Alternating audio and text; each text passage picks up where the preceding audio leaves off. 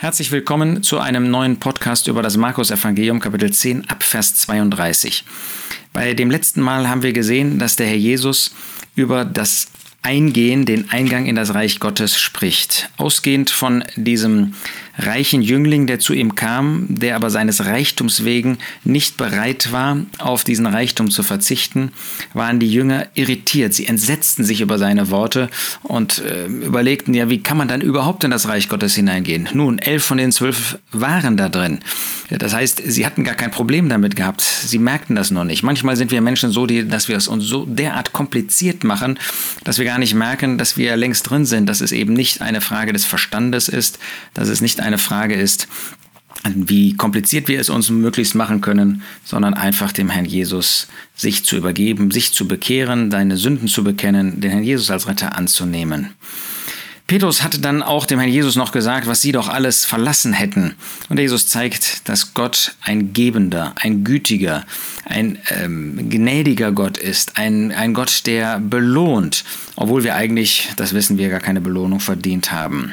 Und zum Schluss hat er gesagt, viele Erste werden Letzte und die Letzten Erste sein. Das erinnert uns daran, dass die Prioritäten im Reich Gottes andere sind als die Prioritäten in unserem menschlichen Bereich. Wir richten uns nach anderen Dingen, wir richten uns, wir stricken uns aus nach anderen Dingen. Viele Erste werden Letzte und die Letzten Erste sein. Dann kommen wir zu unserem Abschnitt, Vers 32. Sie waren aber auf dem Weg hinauf nach Jerusalem. Sie, die zwölf Jünger, zusammen mit dem Herrn Jesus. Und Jesus ging vor ihnen her. Es geht also um die Wegstrecke, die jetzt Richtung Jerusalem, Richtung der letzten Leiden des Herrn geht.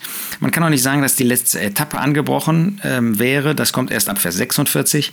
Aber es geht doch in diese Richtung. Das Herz des Herrn Jesus war jetzt gerichtet auf Jerusalem. Er würde jetzt in diese Stadt gehen, um dann am Ende in dieser Stadt, das heißt außerhalb der Stadttore, zu leiden und zu sterben. Offensichtlich merkten die Jünger das, sie spürten das. Wir lesen nämlich, und sie entsetzten sich.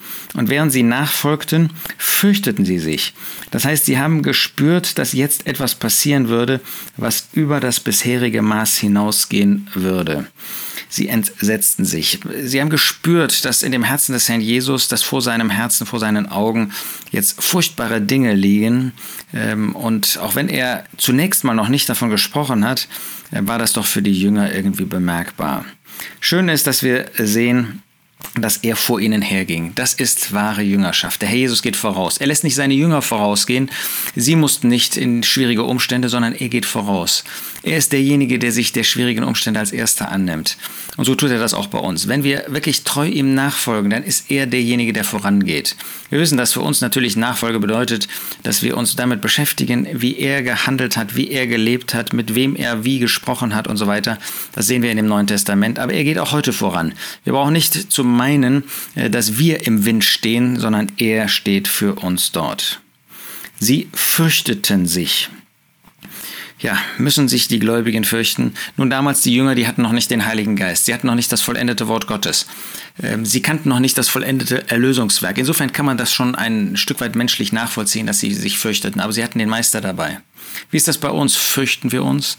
Nun, wir sollen uns der Furcht, der Angst nicht schämen. Wir dürfen dem Herrn unsere Angst sagen. Aber wir brauchen uns nicht zu fürchten. Wir brauchten uns nicht zu fürchten. Wir haben doch den Meister an unserer Seite. Er hat das Erlösungswerk vollbracht. Wir brauchen ihm nur in Anführungsstrichen nachzufolgen. Und das ist so erstaunlich, dass gerade in Ländern, wo man sehr verfolgt wird, die Gläubigen am wenigsten fürchten. Wir, wir fürchten um unser Leben. Äh, müssen wir das nicht sagen, dass es Zeiten gibt, wo äh, unsere Gesundheit uns wichtiger ist als die Nachfolge dem Herrn Jesus? Und da haben wir Angst, dass irgendwas passieren könnte, haben wir mehr Angst, als dass wir ihm nachfolgen, dass wir wissen, dass er über uns wacht, dass ewige Arme unter uns sind. Ach, lasst uns diese Angst ablegen, lasst uns diese Angst ihm übergeben, diese Furcht und ihm treu und entschieden nachfolgen. Wie viel hat er für uns getan? Ist er es nicht wert, dass wir ihm entschieden dann auch nachfolgen? Und er nahm wiederum die zwölf zu sich und fing an, ihnen zu sagen, was ihm widerfahren sollte. Nicht was ihnen widerfahren sollte, sondern was ihm widerfahren sollte. Er möchte, dass sie bei ihm sind. Er möchte sie einweihen in das, was vor ihm liegt. Sie konnten das ja nicht wissen. Er ist der Einzige, der vorher wusste, was auf ihn zukommen würde. Und er gibt das den Jüngern weiter, weil er Gemeinschaft mit ihnen suchte, weil er sie Anteil nehmen lassen wollte an dem, was ihn betraf. Das ist großartig, dass der Herr das obwohl er das ja nicht nötig hatte, er hatte seinen Vater, aber dass er doch seine Jünger, die so schwach waren, von denen er wusste, dass sie ihn früher oder später verlassen würden, dass sie von ihm fliehen würden, dass er sie einweiht in das, was mit ihm geschieht. Siehe, wir gehen hinauf nach Jerusalem und der Sohn des Menschen wird den Hohenpriestern und den Schriftgelehrten überliefert werden und sie werden ihn zum Tod verurteilen und werden ihn den Nationen überliefern. Und sie werden ihn verspotten und ihn anspeien und ihn geißeln und töten. Und nach drei Tagen wird er auferstehen. Beeindruckend, in welchen Einzelheiten der Herr Jesus seinen Jüngern das mitteilt, was geschehen würde. Erstens, die Hohenpriester und Schriftgelehrten, die würden ihn annehmen. Er würde ihnen überliefert werden. Von wem? Das sagt er hier nicht, aber das ist Judas Iskariot, dieser schändliche Verräter, der einer von den Zwölfen war. Er würde ihn an diese Hohenpriester und Schriftgelehrten, an die Führer des jüdischen Volkes überliefern. Dann zweitens, sie würden ihn zum Tod verurteilen. Das heißt, er macht seinen Jüngern unmissverständlich klar, was vor ihm liegt. Äh, sie braucht nicht enttäuscht zu sein, sie braucht nicht überrascht zu sein. Er würde zum Tode gebracht werden. Genau das war das Ziel des Menschen und der Herr würde das zulassen. Drittens, sie werden ihn den Nationen überliefern. Ja, jetzt waren es die Juden, die ihn dem Pilatus den Nationen überlieferten, weil sie selbst ja nicht in der Lage waren, nicht das Recht hatte, hatten die Todesstrafe auszuführen. Viertens, sie werden ihn verspotten und fünftens ihn anspucken, sechstens ihn geißeln, siebtens ihn töten.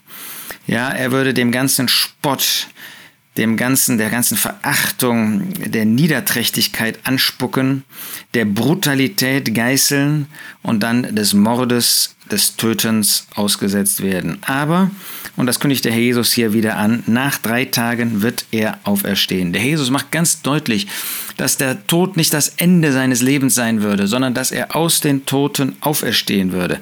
Nicht, dass er auferweckt würde, auch das ist wahr. Aber hier sehen wir gerade bei Markus, ist so bemerkenswert, dass betont wird, dass er selbst aus den Toten auferstehen wird. Wir fallen vor dem Herrn Jesus nieder, wenn wir ein bisschen darüber nachdenken, was für Leiden er hier auf sich genommen hat. Er ist es wert, dass wir mehr über ihn nachdenken, dass wir uns mehr mit seinen Leiden beschäftigen und dass wir beeindruckt werden, beeindruckt sind von dieser Hingabe, von dieser Weihe, von dieser Bereitschaft zu sterben. Die Jünger hatten Angst. Der Jesus ging mit festen Schritten zu dieser Stätte Golgatha, um das Erlösungswerk zu vollbringen. Sein Name sei gepriesen in Ewigkeit.